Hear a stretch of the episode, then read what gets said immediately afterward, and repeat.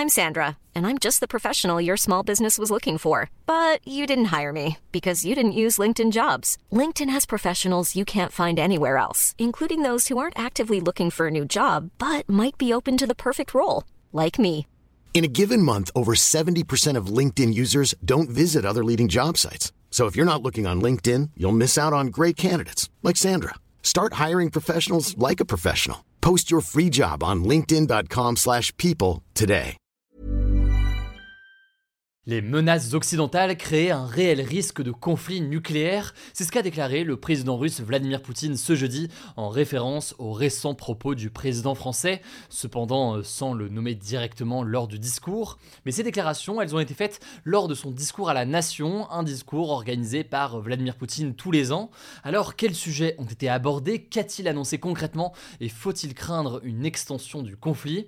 Salut c'est Hugo, j'espère que vous allez bien. On est parti ensemble pour une nouvelle plongée dans l'actualité en une dizaine de minutes. Et au passage, la situation est chaque jour plus critique à Gaza avec un bilan humain catastrophique selon euh, toutes les ONG sur place. L'Organisation des Nations Unies d'ailleurs parle de zone de mort à Gaza. C'est évidemment un sujet très important, on a beaucoup parlé euh, ces derniers jours, on en reparle dès aujourd'hui après euh, ce sujet et on va en reparler à nouveau à la une dans nos actus du jour dès cette semaine. Ce jeudi donc, Vladimir Poutine a tenu son discours annuel à la nation depuis le Gostiny Dvor, c'est un palais des congrès situé à Moscou. L'objectif de cette allocution et de ce discours, c'était de définir les priorités et les objectifs de la Russie deux ans après le début de son invasion massive en Ukraine et à deux semaines d'ailleurs de l'élection présidentielle russe, une élection plus anecdotique qu'autre chose, hein, puisque les principaux opposants ont été écartés ou tués. Alors ce discours a été retransmis à la télévision, mais aussi gratuitement dans des salles de cinéma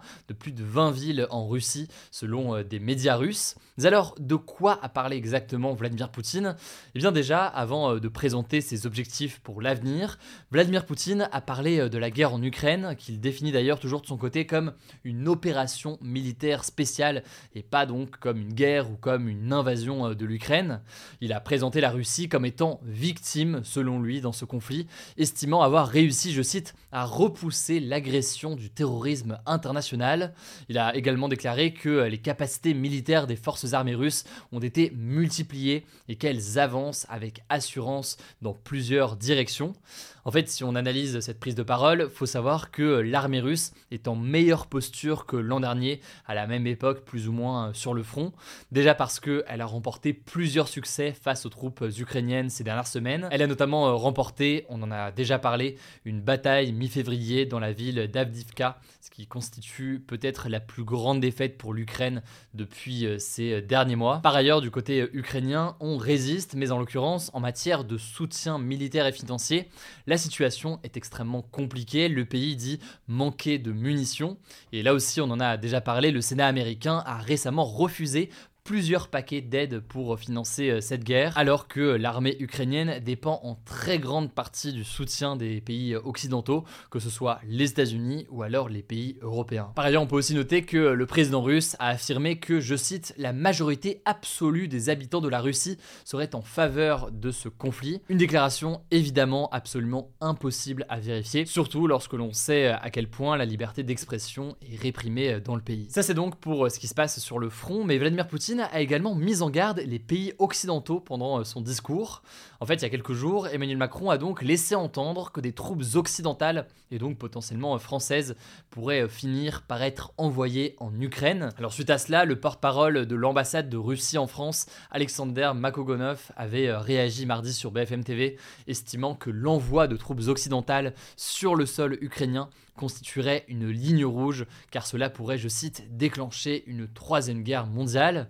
Par la suite, et alors que les propos euh, d'Emmanuel Macron ont été globalement nuancés, voire complètement contredits et lâchés par euh, des chefs d'État euh, européens, le ministre français des Armées, Sébastien Lecornu, a tenté de clarifier les propos euh, du président français, rappelant que la France n'était pas en guerre contre la Russie euh, selon lui, et qu'elle n'enverrait pas d'unité de combat terrestre, donc euh, l'armée des troupes comme on peut l'imaginer logiquement, mais qu'il s'agirait plutôt de conseillers, de formateurs, ou alors de techniciens spécialisés en maintenance de matériel militaire. Alors est-ce un rétro-pédalage ou une précision? En tout cas donc on en sait un petit peu davantage désormais. Mais c'est en tout cas l'un des sujets, Vladimir Poutine a réagi dans tous les cas à ces déclarations, il a mis en garde les pays occidentaux, déclarant, euh, je cite, Nous aussi avons des armes capables d'atteindre des cibles sur votre territoire. Selon lui, les menaces occidentales créent un réel risque de guerre nucléaire qui pourrait conduire, je cite, à la destruction de la civilisation faut savoir que depuis le début de la guerre, la Russie a plusieurs fois agité cette menace nucléaire.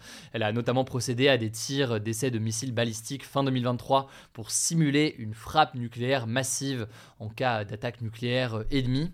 Par ailleurs, il y a un an, en février 2023, Poutine avait annoncé vouloir suspendre sa participation à l'accord New Start euh, qui vise au désarmement nucléaire et qui devrait donc prendre fin en 2026, sauf en cas de retournement de situation.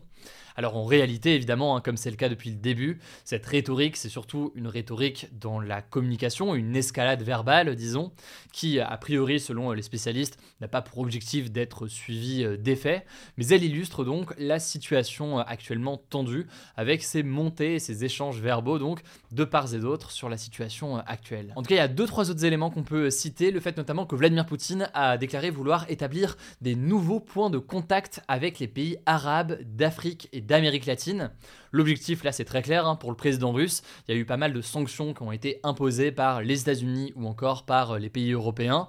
Ici donc Vladimir Poutine veut contourner au maximum ces sanctions en développant des liens économiques avec d'autres pays. C'est déjà le cas par exemple avec la Chine avec des liens qui se sont renforcés, mais donc ici il y a une volonté d'aller bien au-delà de ça et de s'assurer donc de ne pas dépendre des Européens ou des Américains. Il a aussi indiqué vouloir reconstruire près d'un millier de monuments culturels dans les régions ukrainiennes qui ont été conquises d'ici 2030. Euh, C'est donc clairement un objectif euh, visant à tenter de s'inscrire sur la durée sur place, ce qui devrait euh, évidemment faire réagir le président ukrainien Volodymyr Zelensky.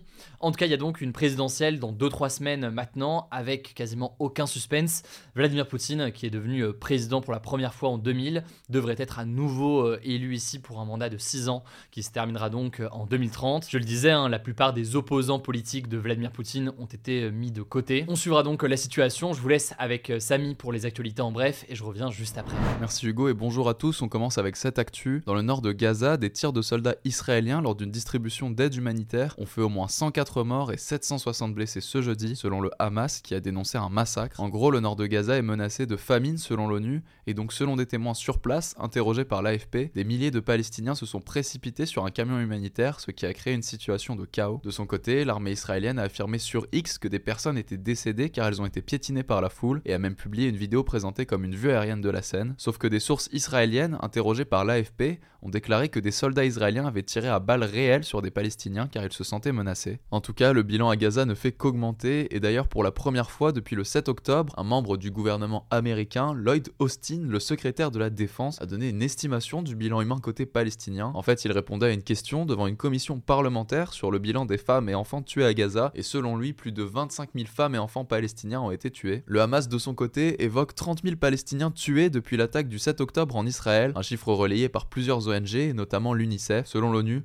la situation a plongé le territoire palestinien en zone de mort. Deuxième actu majeure en France, on en parlait hier, le Sénat a approuvé ce mercredi soir l'inscription de l'avortement dans la Constitution, donc la loi suprême du pays. Plus précisément, les sénateurs se sont prononcés en faveur, je cite, d'une liberté garantie et non d'un droit à l'avortement. En gros, ça signifie qu'aucune loi ne pourra dire explicitement qu'une femme n'a pas la liberté de recourir à l'avortement, alors que s'il s'agissait d'un droit, l'État devrait y favoriser l'accès, ce qui n'est donc ici pas le cas. Mais la France devient cependant le premier pays au monde à inscrire l'IVG dans la Constitution. L'adoption définitive du texte devrait être votée le 4 mars par le Congrès à Versailles, qui réunit les députés et les sénateurs, soit 925 parlementaires, on vous tiendra au courant. Troisième actu, les funérailles d'Alexei Navalny, le principal opposant de Vladimir Poutine, mort en prison il y a deux semaines, auront lieu ce vendredi 1er mars à Moscou, la capitale russe selon son porte-parole. D'après ses partisans, de nombreux lieux où son équipe souhaitait organiser ses funérailles ont été refusés à cause de la pression menée par les autorités russes. Il faut savoir que ces obsèques pourraient mobiliser un grand nombre de partisans d'Alexei Navalny. Près de 150 personnes avaient été condamnées à des peines allant jusqu'à 14 jours de prison pendant les premiers hommages organisés à l'improviste à la suite de la mort de l'opposant. Quatrième actu, aux États-Unis, la Cour suprême, donc la plus haute juridiction du pays,